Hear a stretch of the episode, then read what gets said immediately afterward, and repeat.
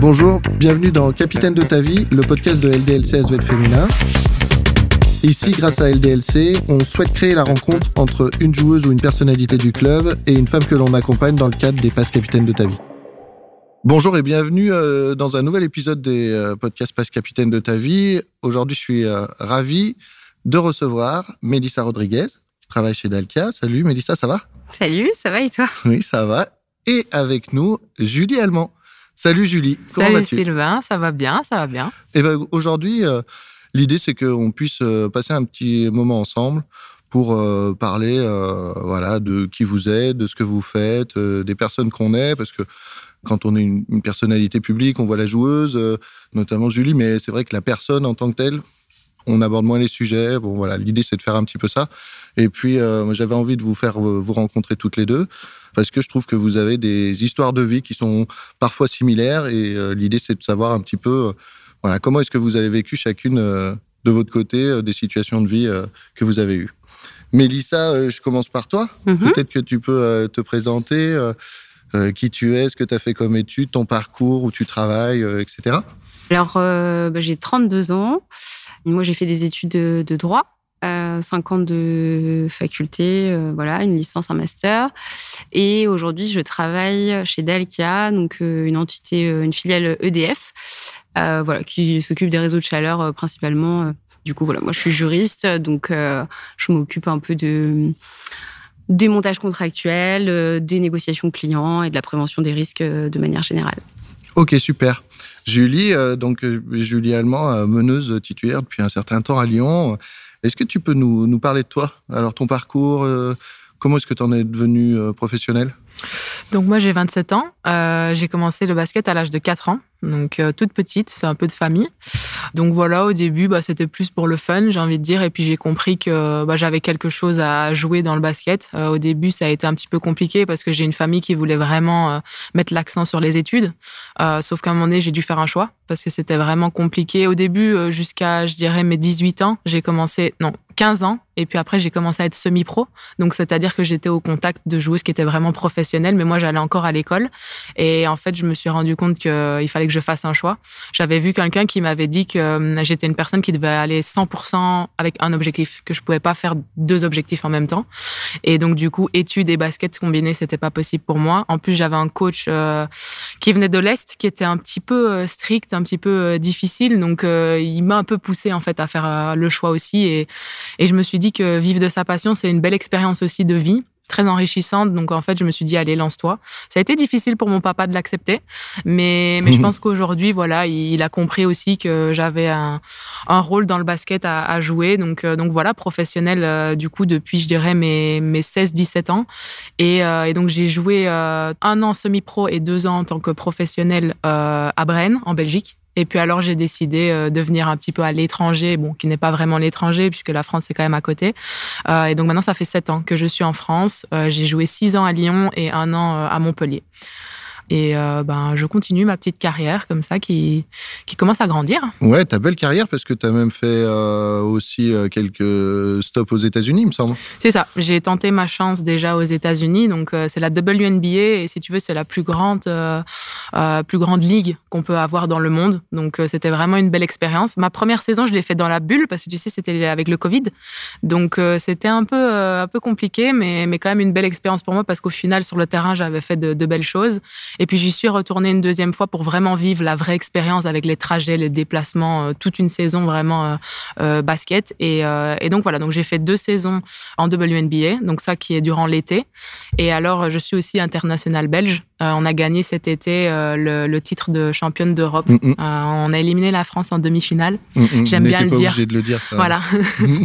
donc donc voilà, beaucoup de basket, c'est vrai, mais mais j'essaie quand même aussi de de profiter un petit peu de la vie et d'autres choses. Mais, c'est quand même une chance, je pense, d'être professionnel parce que, comme je disais tout à l'heure, on vit de notre passion et et c'est pas pour tout le monde le cas parce que c'est un sport et, voilà, il y a beaucoup de choses. En fait, il y a beaucoup d'échanges. On se rend pas spécialement compte, mais, avec les fans, les supporters, avec tout le monde. Et, et donc, j'aime bien, j'aime bien faire ce métier. Ok, toutes les deux, vous avez un, vous avez un, profil euh, au départ, on va dire un peu euh, similaire. C'est que vous êtes euh, hyper impliqués justement dans votre travail. Toi, tu parles d'un travail passion. Mélissa, je sais que aussi le droit, c'est presque une passion et en tout cas, tu t'y impliques à fond. Pourquoi est-ce que c'est si important pour vous? Moi, je ne sais pas si c'est le droit qui est une passion ou c'est plutôt juste de réussir au sens professionnel. Euh, c'est une, une, importance euh, assez capitale et j'ai l'impression que c'est mon vecteur euh, d'accomplissement en fait. Donc du coup, j'y accorde un temps, une énergie assez importante. Et en fait, depuis toute petite, l'école c'était un peu pareil. Je pense que ça a été mon, c'est mon vecteur de. Mhm. Mais c'est pas le droit, moi, pour le coup. C'est pas forcément la matière dans laquelle j'exerce qui me passionne absolument. Mais c'est le boulot. Ok. Ouais, c'est ça. Mais je dirais un peu pareil. Je pense qu'en fait, je suis perfectionniste. Et du coup, quand je me lance dans, dans un objectif, dans une tâche, bah, je veux le faire à fond. Et, là, euh, bah, évidemment, c'est le basket. Mais, mais c'est vrai que même quand j'ai d'autres tâches à faire ou quoi, ben, c'est vrai que je suis à fond. Et, il faut que ce soit fait le plus vite possible. Il faut que ce soit réussi le plus vite possible. Des fois, je suis, je suis un peu impatiente. J'ai envie que tout arrive directement parce que je veux vraiment. Euh, oui, être parfaite. Et, ça, d'ailleurs, c'est pas toujours facile, même sur le terrain. Euh, des fois, quand, quand, je rate un shoot, par exemple, bah, je suis dure envers moi-même. Et je pense que peut-être tu, tu retrouves la même chose. Voilà, c'est ça. oui, c'est un driver qui s'appelle le driver soit parfait. Mhm. Et du coup, euh, l'objectif, c'est vraiment toujours d'essayer d'être euh, le plus parfait possible. Mhm. Mais du coup, un driver comme ça, c'est aussi complexe parce que ça met une certaine pression interne, sans même parler de, de la pression externe. Ça veut dire que voilà, on a tellement besoin d'être parfait que finalement, euh, dès qu'on se retrouve en situation d'échec, tu parles d'un tir raté, mais euh, tu, je me rappelle, on avait parlé de situations euh, sur lesquelles on va se retrouver sur le fait accompli. Non, en fait, on a besoin d'être parfait. Mm. Et du coup, comment on gère cette pression? Moi, je dirais qu'elle est, elle est très dure à gérer. Ça prend du temps. Moi, je pense que ça passe par euh, apprendre à se connaître soi-même, euh, savoir un peu nos limites, savoir accepter, s'accepter, accepter faire des erreurs. Au début, euh, j'acceptais pas, hein, et, et, je sortais du match et je râlais et j'étais pas bien en fait. Mais, mais à un moment donné, il faut relativiser aussi. Il faut se dire que bon, c'est comme ça personne n'est parfait. On fait tous des erreurs, on est humain en fait. Et donc euh, moi, c'était une prise de conscience, je dirais, de, voilà, d'accepter que que tout le monde est différent, que tout le monde voit les choses différemment, mais mais mettre le focus sur euh, ce que je peux contrôler. Et puis voilà. Et puis quand euh, je faisais des erreurs, bah bon, c'est pas grave, c'est comme ça et on va de l'avant en fait. Mais mais apprendre en fait de nos erreurs et, pas juste rester bloqué sur l'erreur en elle-même, tu vois. Ouais, c'est vrai. Moi, je pense que ça vient, bon, comme tu dis, avec la prise de recul quand aussi on se rend compte que bah c'était pas grave. Enfin voilà, tu, après tu te rends compte que bon bah ok, je, là j'ai fait une erreur, mais en fait euh, il s'est rien passé, c'est pas, pas, de sujet. Pourtant pour nous c'est grave hein, sur le moment oui, même. Ah mais parfois après tu te rends compte, tu prends du recul sur la situation et tu te dis mais en fait c'était pas grave donc euh, ok. Euh, et moi c'est enfin je pense que c'est aussi en, en, prenant du détachement vis-à-vis de mes parents parce qu'en tout cas moi je pense que ça ça vient de mes parents qui voulaient un peu que je sois parfaite. Que tu sois parfaite. Et du coup, je me suis inscrite là-dedans euh, très longtemps et euh, en grandissant, en maturant et en me disant, bon, bah, je prends un peu de détachement par rapport à leurs attentes et j'essaye de m'inscrire dans mes attentes, euh, j'arrive à me dire un peu plus, bah, c'est pas grave à m'auto-consoler mhm. de mon échec. C'est dur, ça, je trouve, que ça vienne de tes parents. Moi, personnellement, ça vient de moi. Mais waouh, donc c'était quand même une grosse pression, mhm. en fait, que tu devais avoir sur tes épaules. Ouais, bah, je vais être l'enfant parfaite. Ah, il y a quelque chose dans lesquels euh, vous, ne le savez pas vous, mais moi je le sais, c'est que vous vous retrouvez aussi, c'est que euh, vous avez besoin de vous rassurer beaucoup dans le travail. Mm. Toi, Mélissa, je sais que quand tu es impliqué dans ton job, tu vas travailler longtemps, tu vas travailler tard, tu vas vraiment être impliqué à 200%. Toi, Julie, je sais que tu n'hésites pas à faire des séances de muscu supplémentaires, etc. etc. Comment est-ce que vous gérez ça? C'est pour vous rassurer? C'est quoi l'objet? Bah, je pense qu'en plus, quand tu es perfectionniste, euh, tu as besoin de passer un certain temps. Euh, tu fais, tu refais, tu reviens, tu t'assures tellement que c'est parfait à la virgule, hein, en ce qui me concerne, que, du coup, ça prend forcément du temps. Euh, et puis, ça peut, c'est aussi un manque de confiance qui fait que tu passes du temps parce que tu as besoin de, vérifier, d'être, d'être sûr de toi. Donc, comment tu gères? Ben, Tu apprends petit à petit aussi à te faire confiance et à essayer de passer un peu moins de temps. Et puis après, c'est de l'implication. Enfin, je sais que moi, euh, oui, j'ai pas de. Je mettrais plus entre parenthèses parfois quelque chose de privé euh, parce que je mets le boulot euh, en top 1. Donc. Ouais, je, te rejoins parfaitement. Je suis un peu pareil. C'est mais j'ai l'impression que c'est en moi depuis que je suis née, qu'il faut que je travaille en fait. Parce que oui, il y, a, dans le basket, mais quand j'étais plus jeune et que je travaillais, bah, à l'école, c'était pareil. il fallait que je refasse mes, mes, calculs de mathématiques, mais au moins mhm. cinq fois. Hein. C'était même pas juste une fois et j'y arrivais. Non, je le refaisais encore et encore. Et en fait, j'étais tout le temps comme ça. Je pense que, mais tu dis, comme tu dis, un peu de manque de confiance en soi au début. Et parce que voilà, oui, besoin de se rassurer, besoin de, de savoir qu'on peut le faire. Donc si on l'a fait, ok, on peut le refaire. Mais c'est vrai que, et c'est fatigant. Hein. Des fois, c'est usant, c'est très usant parce que tu te dis, ok, non, c'est bon, tu l'as fait, euh, c'est, tu peux le faire. C'est, pareil pour le basket. Je vais, c'est vrai que des fois, je vais passer beaucoup de temps euh, à refaire des muscu, des séances de muscu, à refaire euh, des exercices, mais ouais, c'est pour me dire, bah, plus je le fais, plus en fait, je vais être à l'aise. Mais, mais je pense que je suis comme ça et après, j'aime bien cette partie-là de moi. J'aime bien en fait travailler. Moi, je, ça me dérange pas, même si des fois, comme je dis, c'est usant et fatigant. Je me rends compte aussi que si je travaille pas, je suis pas dans ma zone de confort non plus. J'ai ce mhm. besoin de travail en fait. Oui, oui, en, en com, euh, on dit effectivement que ce qu'on vient chercher, c'est quand on est un peu stressé, on vient chercher un petit peu le détail euh, ou autre, justement pour se rassurer et être sûr d'avoir fait le maximum, en tout cas pour, euh, pour réussir le mieux possible, on va dire, pour performer. Mais cette pression, et toutes les deux vous en parlez, hein, c'est vous qui utilisez ces mots, à des moments, c'est la soupape est, trop pleine et ça explose, ou plutôt j'ai envie de dire ça implose Julie, on, sait euh, que tu as eu une période difficile, peut-être que tu vas nous en parler. Mélissa aussi.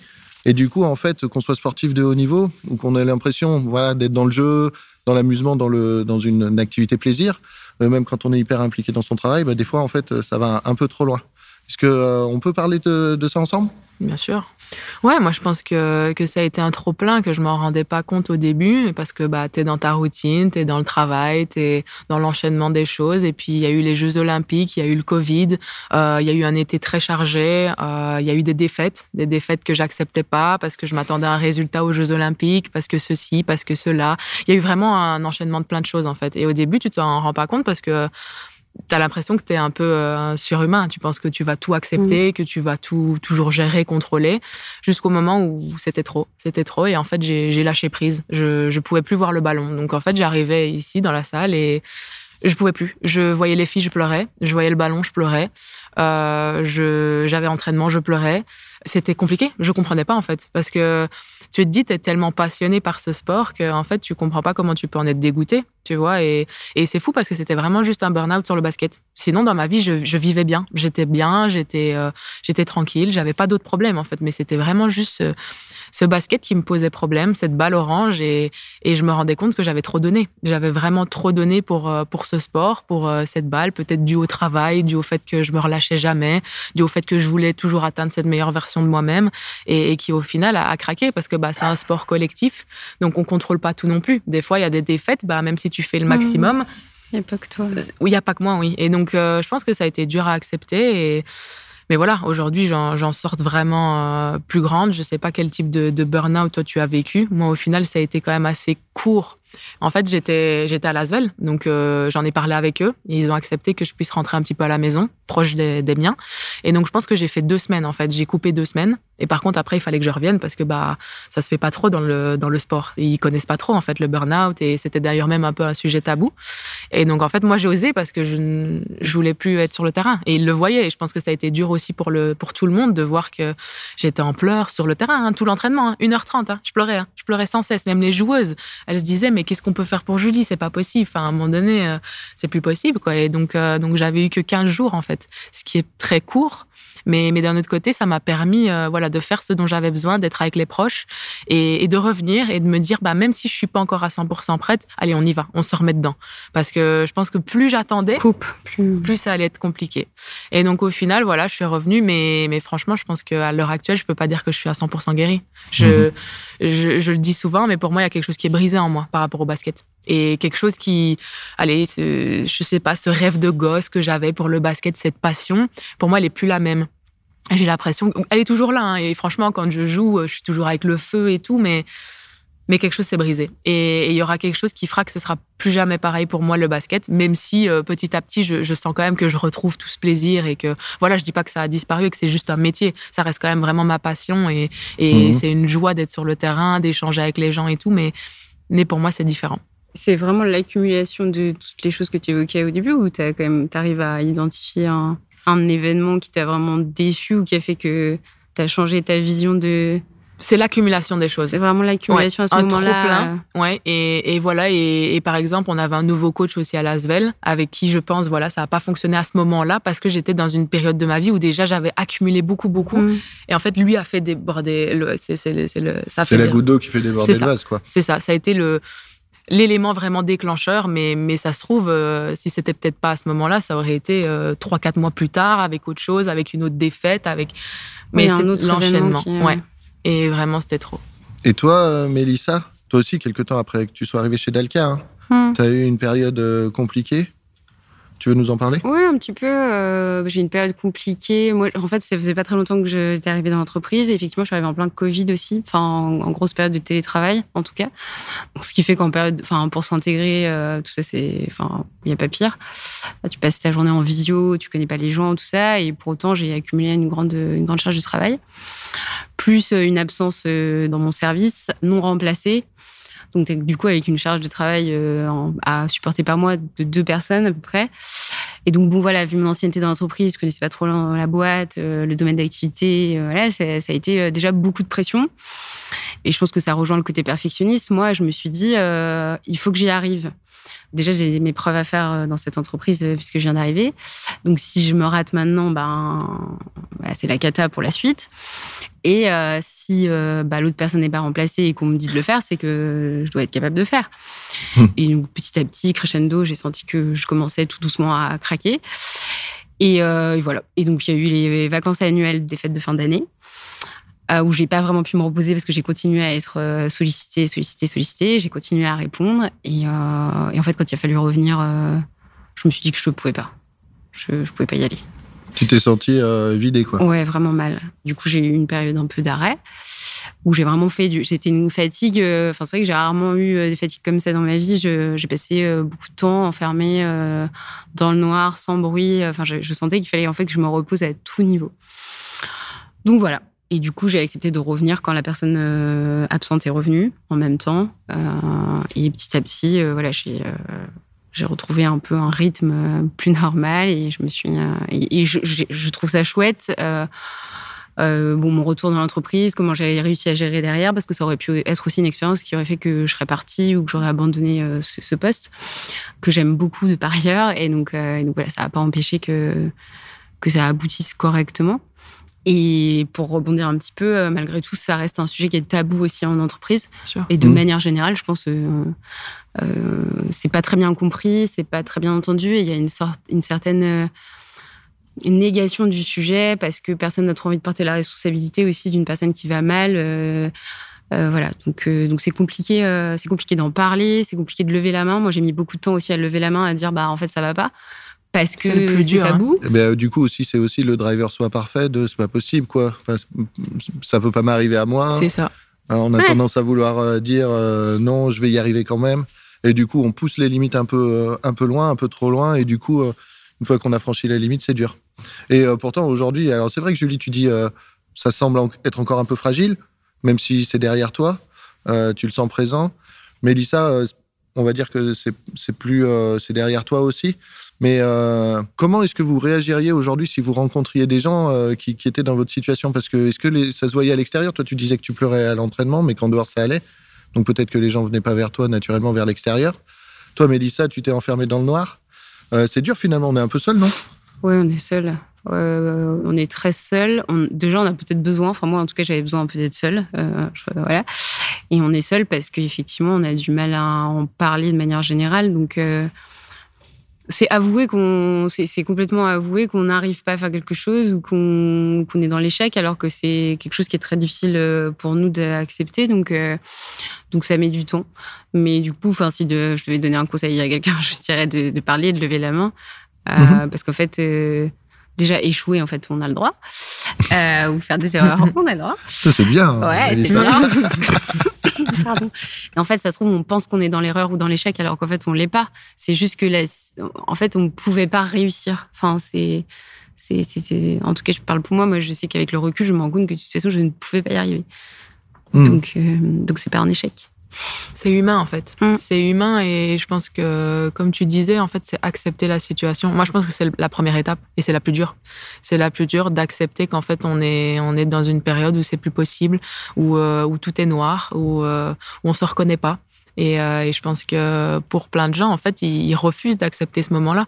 Et, et moi, d'ailleurs, une fois que je l'ai accepté, bah, je, je vivais déjà mieux. Enfin, je veux dire, Mm. bon, on se comprend, c'est quand même un burn-out, mais, mais je veux dire, juste le fait d'avoir accepté, d'avoir mis les mots, d'avoir dit les choses. Moi, j'ai fait aussi une euh, communication, du coup, sur mes réseaux sociaux. Je l'ai je l'ai mis, j'ai vraiment fait tout un texte euh, par rapport à la situation et ça m'avait fait du bien. Et le jour où je l'ai publié, oh, je me suis sentie, mais libérée. Et pour moi, c'était le moment où, OK, pour moi, maintenant, c'est derrière. Et allez, on, passe à autre chose. Et donc, euh, si je croise quelqu'un qui a un burn-out, euh, je lui dirais de, de se dire que c'est OK, en fait. Que Mhm. c'est OK, que c'est pas, c'est pas la fin du monde. Euh, je pense qu'il y a, lui dire qu'il y a beaucoup de personnes qui sont passées par là, euh, beaucoup qui ne le disent pas, mais en fait, que je pense que c'est mieux d'aller chercher de l'aide, en fait, de, Mhm. de, de communiquer, même si, bon, voilà, il faut aussi ce temps où on, on se retrouve nous-mêmes. Moi aussi, c'était un peu pareil. J'avais l'impression que personne pouvait comprendre réellement ce qui, ce qui nous arrive. Donc, même les proches, euh, ils sont là, euh, ils ont de la peine pour nous et tu as envie de dire, non, mais en fait, laisse-moi tranquille, euh, tu, tu comprends pas réellement ce que je vis. Mais, mais il faut en parler. Je pense qu'il il faut en parler quand on est prêt, en fait. Quand on est prêt à, à passer à autre chose. euh, euh, voilà, même si des fois, ça peut prendre du temps. Mais, Mhm. mais c'est important. C'est important. Et, et juste se dire que, oui, c'est pas la fin du monde, en fait. Ça arrive à, à vraiment beaucoup de personnes et il y a rien de mal, en fait. On, on est humain. On, on vit des moments plus, plus cool, des moments plus tristes, des moments, euh, voilà, c'est, on a des émotions qu'on on peut pas contrôler non plus par moment. Et donc, voilà, c'est, juste comme ça, en fait. Ouais, j'ai derrière, j'ai envie de mettre un mot, c'est la vulnérabilité, c'est-à-dire euh, on s'aperçoit qu'on est vulnérable, qu'on Mm. n'est pas un super-héros euh, Mm. capable de tout supporter, euh, la pression euh, quand on arrive dans la boîte, la pression de peut-être des situations d'échec que tu avais vécues à ce moment-là contre l'équipe de France, non, c'était pas ça. Mais en tout cas, je comprends ça. Du coup, euh, qu'est-ce qu'on pourrait mettre comme critère d'alerte à votre avis pour justement pas attendre ce dernier moment? Peut-être que tu vois, c'est ça qui est euh, C'est dur vu qu'on a fait l'erreur. Ouais, ouais c'est sûr. Mais est-ce qu'aujourd'hui, par exemple, vous êtes capable de, de dire oula, attends, là, je, je sens que je commence à avoir la pression. Oui. Faut que j'en parle, faut que je, faut que je move, faut que je. Perso, je le ressens plus maintenant. Euh, je sens que, oula, je, ça commence à être compliqué. Bon, bah alors je me ressens sur moi-même. Qu'est-ce que j'ai besoin pour passer une bonne journée? Qu'est-ce que j'ai besoin pour me fixer des petits objectifs quotidiens pour que le soir, ben, dans mon journal, je puisse écrire euh, ça, ça a été bien fait, ça, ça a été bien fait, et que je reste sur cette euh, spirale un peu plus positive. Euh, moi, je Mhm. dirais que c'est ça. Ok, tu tiens un journal? Ouais, même deux. Ah ouais, d'accord. J'ai un où vraiment j'écris tout, et j'ai un autre où en fait c'est des questions. Ah, et euh, donc, qu'est-ce, que, qu'est-ce qui s'est bien passé aujourd'hui euh, Quelles sont tes victoires euh, quotidiennes Quelle est la positive vibe pour demain? Et franchement, ça m'aide. Ça m'aide beaucoup parce qu'il y a le premier où vraiment pff, je me, Tu te défoules? je me défoule et il y a l'autre où ça demande beaucoup plus de, de réflexion en fait. Et des fois, tu reviens sur ton journal? Ou assez, ou assez rarement? Assez rarement. Mais, mais je les ai tous avec moi. Ah, c'est Et, y a, comme- et ça commence à faire une pile et, et je crois qu'un jour, je vais, être, je vais avoir euh, du plaisir à, à tout relire. Ouais, ouais. Et avoir le parcours que tu as fait et la façon dont tu as avancé. Ouais. c'est et hyper intéressant. comprendre les choses et à ce moment-là pourquoi j'étais comme ça alors qu'avec du recul tu te dis mais pourquoi j'ai réagi comme ça? Enfin je pense que ça peut être super intéressant dans quelques années de, de voir l'évolution un peu Et. Du coup, le carnet positif, il t'aide euh, un peu à. au quotidien Ouais, à rester ouais. oui parce que voilà même ici euh, la saison tu sais c'est toujours des up and down et il y a des moments plus compliqués il y a des moments où on joue pas très bien il y a d'autres où on se sent physiquement super bien bah juste rester avec ces, petites euh, choses positives franchement ça aide Ouais, super. Toi, du coup, quand tu es revenu, tu as dit, tu as, fait le choix de revenir quand il y avait l'autre personne qui revenait aussi. Donc, euh, ça veut dire que tu étais rassuré. Ça a été facile ou ça a été une période quand même empreinte de doute euh, Delca t'a bien accompagné dans, le, dans la reprise du poste? C'était peut-être aussi sorti de Covid? Moins de Ouais, télétravail ça a commencé à être sorti de Covid. Euh, J'étais assez bien accompagnée, oui. Et euh, ce qui a été difficile, en fait, c'était de retrouver une, place. euh, parce qu'en fait, euh, je voulais pas retrouver ma place de débutant. J'arrive, je connais rien. Parce que j'avais été en front pendant plusieurs mois avec des responsabilités. Enfin, voilà. Et du coup, j'avais pas envie d'un coup de revenir à. Donc, ça a été difficile de retrouver une place et un équilibre. Mais aujourd'hui, ça va. Heureusement, mais. Du coup, avec des responsabilités, etc. Mais est-ce que tu fais Ouais. attention à prendre soin de toi quand même? Je fais attention. Après, j'ai un tempérament. C'est vrai que je peux vite, je pars vite en pression. Je voilà. Après, comme j'accumule aussi euh, le boulot, tout ça, mais j'aime bien, j'aime bien être sous pression. Donc, j'apprends quand même à l'identifier et j'apprends pour le coup à lever la main. Euh, c'est-à-dire que parfois, je, je, vais voir ma responsable et je lui dis, bah là, je sens que que je suis pas loin d'exploser un peu euh, parce que je suis un tempérament un peu voilà. Donc, sans dire que je vais retomber dans le burn-out parce que je pense que j'arriverai quand même à à dire stop avant aujourd'hui. Mm-hmm. Mais quand je sens que je vais un peu vriller, un peu m'énerver, un peu trop, euh, voilà, j'arrive à le dire euh, déjà et, c'est bien parce que c'est ce que ce qu'on disait, accepter du coup qu'il y a un problème et du coup euh, en parler, demander un peu d'aide. Du coup, toi, Julie, c'est un peu pareil? Ouais, apprendre à se connaître apprendre à se connaître et à savoir quand où mm. à nouveau ça devient compliqué et, donc vraiment euh, baser les choses sur euh, allez je veux dire euh, si tu as besoin pendant une journée de couper de faire je sais pas moi je suis proche de ma famille. Depuis que j'ai eu le burn-out du coup je me suis vraiment rapprochée de la famille et j'ai compris à quel point c'était important de communiquer avec eux parce qu'au final eux ils te connaissent à 100% et donc du coup bah je me dis voilà j'ai un moment plus compliqué. D'habitude je me referme sur moi-même. Bah maintenant non je vais plutôt appeler ma grand-mère sur FaceTime et on va discuter et mais ce sont des petites choses en fait, mais que je sais que ça peut vraiment redéclencher des, des, ondes positives en moi. Et donc, je pense que c'est ça à chaque fois que j'essaie de chercher ou si vraiment, euh, bon, des fois, on nous oblige à venir à la salle. Bon, c'est vrai, j'ai pas envie. Bah, j'essaye quand même de, de, me fixer, comme je disais tout à l'heure, des petits objectifs en venant à la salle où je peux me dire, bah, ça, j'ai quand même bien fait. Ça, ça a été bien fait. Et, et voilà. Et après, si, si, on a besoin de craquer, euh, je sais pas, euh, nous, nutrition, on doit faire attention. Bah, si un jour je suis pas bien, bah, allez, je vais craquer un, des frites ou je sais pas. Je veux dire, voilà. Non, mais. Du chocolat. Du chocolat. c'est des petits plaisirs qui. Qui vont coup, te... toi, c'est un jet vachement de positif. Oui. C'est ça qui te. Et c'est bien, ouais. Je, moi, je pas encore appris à faire ça, mais, mais je prends. C'est, euh, c'est, je trouve ça intéressant, ouais. Bah, j'essaye parce que je me dis que plus on voit les choses positivement, plus le positif vient vers toi. Mm. Et que si tu vois tout en noir. Mon père voit tout en noir. et, et j'ai appris à faire l'opposé. Parce que c'est débile, mais j'ai l'impression qu'il lui arrive toujours les petites merdes. Genre, euh, par exemple, on est au restaurant, ben, il va avoir un plat eh ben, je, te jure, avec ma mère, on va dire, tu vas voir que ce plan n'est pas possible. Et c'est le cas. Ça lui est arrivé deux fois là pendant Noël. Et je me dis, mais c'est incroyable. Comme si t'es négatif, t'attires le négatif. négatif. Et donc, je me dis, juste sois positif, même s'il y a des jours, euh, et je suis, Sylvain peut, peut le, le sait très bien, il y a des jours, je vais tirer la gueule en arrivant à la salle, mais. Ça arrive. Ça arrive. surtout que je suis une râleuse. voilà, mais c'est normal. Mais, mais je pense que voilà, essayer vraiment de rester focus sur les, les bonnes petites choses de la vie. Ouais, puis se forcer chaque jour à se dire, bah, quand en plus à la fin de la journée, bon, t'es pas content ou ça va pas, mais se forcer à se dire, bah, qu'est-ce qui était quand même bien, mm. parce que c'est pas possible que tout était pas bien. Oui. C'est euh, c'est bien. Puis ça permet de, de se dire, bon, allez, ok il y a quand même un truc cool. Mine de rien, je le garde. Bon, ça va. Ouais. Ah, même si des jours je cherche, hein, je cherche longtemps. Oui, hein. Ou alors des jours, il y a une question, c'est euh, qu'est-ce qui t'a fait rire aujourd'hui? Ah bah, Des fois, tu sais, quand c'est une journée compliquée, euh, bah, je réfléchis longtemps. Hein. Et je suis là, qu'est-ce qui m'a fait rire aujourd'hui quoi? Et mm. non, donc franchement, c'est bien aussi. Ouais, c'est des histoires de balance un peu, euh, essayer de trouver le positif mm. et de balancer par rapport au négatif. Mm. des fois, tu le fais aussi, Mélissa. Ah oui Et euh, je me rappelle d'un truc, euh, Julie, c'est que tu as fait le choix de ne pas retourner aux États-Unis aussi une année, euh, justement, où tu sentais peut-être qu'il y avait eu une saison pleine, mhm. compliquée, et du coup, finalement, tu as été capable, malgré tout, de dire non, cette année, j'y vais pas. Et euh, c'était important, ça, c'était un choix fort quand même. Oui, parce que mentalement et physiquement, pour moi, je n'étais pas prête à 100%. J'avais pas envie d'aller là-bas me planter. J'avais pas envie de retourner dans, dans, dans, des moments plus compliqués. Et tu sais que c'est prendre des risques parce que le basket, et surtout le basket féminin, entre euh, jouer pour la Belgique, entre jouer en Europe et jouer aux États-Unis, en fait, t'arrêtes jamais. Si tu fais les trois, si tu combines les trois, t'arrêtes jamais. Et donc, je pense qu'à un moment donné, il faut faire des choix. Et donc, c'est pour ça que des fois, ben, quand je sais que j'ai des gros challenges avec la Belgique aussi, ben, je mets la priorité sur la saison en Europe et puis les, la Belgique. Et donc, euh, voilà, j'avais décidé de ne pas y aller parce que je pense que c'était le, mhm. meilleur choix possible et que j'avais besoin de me ressourcer, j'avais besoin d'aller en vacances. Des fois, on n'a pas, nous, on peut pas aller en vacances parce qu'on enchaîne tellement les choses que juste avoir 10 jours, c'est pas possible, quoi. Et donc là, des fois, quand je me dis, OK, je peux avoir vraiment 10 jours ou, ou alors je peux avoir tout un été pour bosser avec mon entraîneur individuel en Belgique, bah, comme j'aime le travail, bah, ça aussi, c'est des, et j'en ai besoin. Et alors, c'est me ressourcer aussi à ma manière et me dire, voilà, euh, j'ai refait tous mes exercices, je me sens bien pour la nouvelle saison, quoi. Et, j'avais envie, j'avais ce besoin de faire ça. Euh. Donc oui, c'est un choix fort, c'est un choix qui que les gens ne comprennent pas toujours, qu'ils se disent mais euh, tu vas pas en WNBA, c'est la meilleure ligue, pourquoi est-ce que tu refuses? Bah en fait non, c'est un choix et peut-être que si j'avais été, je me serais pété j'aurai une blessure. voilà, on sait jamais en fait. Donc non, je sentais qu'à ce moment-là de ma vie, j'avais pas, pas besoin d'y aller. Mmh. C'était un choix fort. Et tu vois, pour quelqu'un qui est analyseur, ce qu'on appelait travail au man avant, c'est ce qui nous a déclenché le, le, fait de refaire un test d'ailleurs pour mmh. voir s'il n'y avait pas eu mmh. un changement de phase parce que c'est vrai que normalement, tout de suite, on veut y aller. Mhm. Et là, tu avais été capable de prendre le recul. Ça avait été intéressant, ça. Mhm.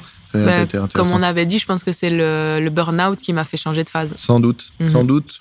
En tout cas, un élément fort et du coup euh, qui te fait euh, voir le monde autrement, essayer de trouver le positif. Euh. C'est ça. Alors qu'avant j'étais dans dans ma routine, travail, travail, travail, et bah le travail il a été un petit peu coupé par le burn-out et donc ouais voir mmh. les, choses différemment, mettre l'accent sur d'autres choses, sur les amis, la famille, les proches, les petits bonheurs quotidiens. Accepter que tu n'es pas surhumain en fait. C'est vrai que tu peux pas tout faire en fait. Mmh.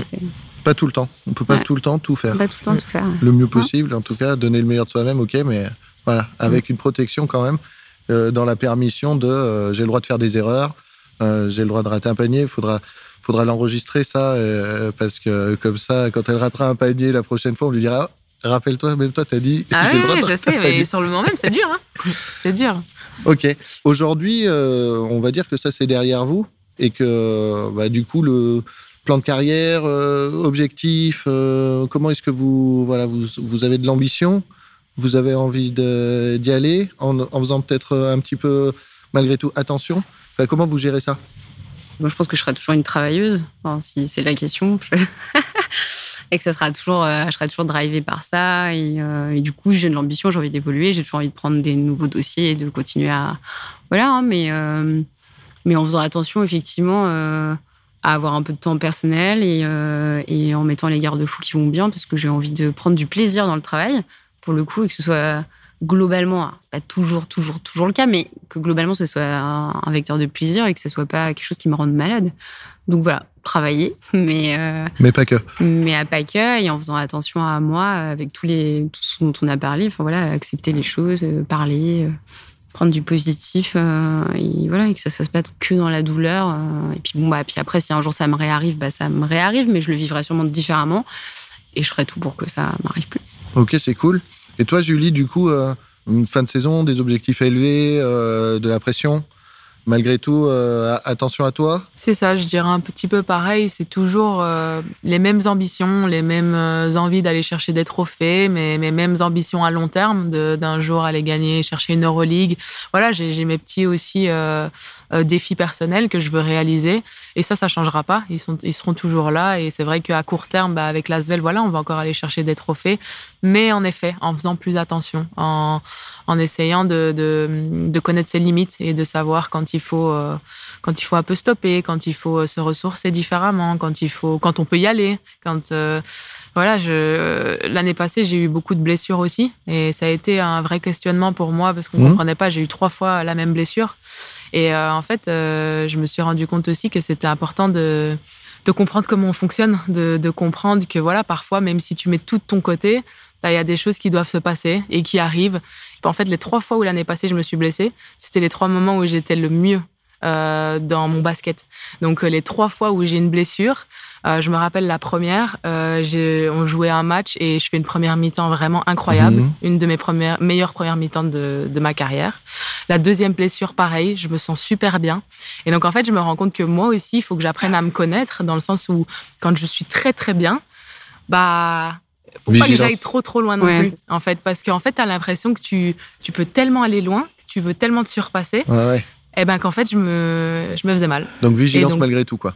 Oui, vigilance. Et donc ça, j'ai appris aussi à apprendre euh, de ces blessures qu'en fait, euh, ouais, une période, ben, si je me rends compte que peut-être là, euh, dans deux, trois mois, je suis vraiment bien, bah ok, vas-y mollo quand même. Parce que vraiment, j'avais des blessures et je comprenais pas. Alors que voilà, tu, tu te dis, c'est bizarre. Pourquoi est-ce que c'est quand tu es T'as plutôt envie de te dire, bah, quand t'es pas bien dans ta peau, tu vas te blesser parce que ça va pas, parce que ceci, cela. Bah non, moi, c'était l'inverse. Et ça, j'ai trouvé ça très. J'avais été vraiment choquée de ça l'année passée. Ça m'avait vraiment perturbée. Et donc maintenant, je sais aussi que ça, je, fais un peu attention. Ok, il y a un, dernier élément que je voulais aborder avec vous, c'est. Euh, euh, Mélissa, ça a été à la fin de l'année, c'est-à-dire que voilà, il y a des échéances qui arrivent et puis finalement, putain, à la fin de l'année, là, tout, tout, tout s'accélère. Il faut voilà, faut boucler des dossiers et tout. Euh, Julie, je vois ça un peu euh, comme euh, sur la fin de saison, c'est-à-dire Tu sais, la fin de saison, il va y avoir play-off, titre pas titre, puis enchaînement, euh, équipe nationale, euh, Jeux olympiques, etc. Comment on prépare ça? On sait que les périodes vont être chargées. Comment on, on fait pour, se, pour se préparer au mieux? Je dirais qu'on vit dans le présent. Dans un premier temps, on vit dans le présent. Bah, peut-être ça va paraître fou, mais moi, par exemple, j'ai déjà regardé un peu le programme que l'équipe nationale euh, nous a prévu, enfin, a prévu de nous, nous faire parce que bon, pour l'instant, on n'est pas encore qualifié. Ça va se jouer en février. Mais euh, je sais pas si je suis folle ou pas, mais j'ai déjà regardé la dernière date possible des dates de finale avec euh, Lyon. J'ai vu à quelle, à quelle date on allait commencer euh, potentiellement avec les Cats. Et en fait, euh, je me suis déjà prévu sept jours de. J'ai déjà écrit dans mon cahier, hein, sept jours off et puis 10 jours à préparer avec mon coach individuel. Donc euh, je sais pas si c'est par ça qu'il faut passer, je sais pas si c'est par de la préparation, peut-être de mon côté travailleman Ouais, qui c'est très très révélateur revient. ça, ouais.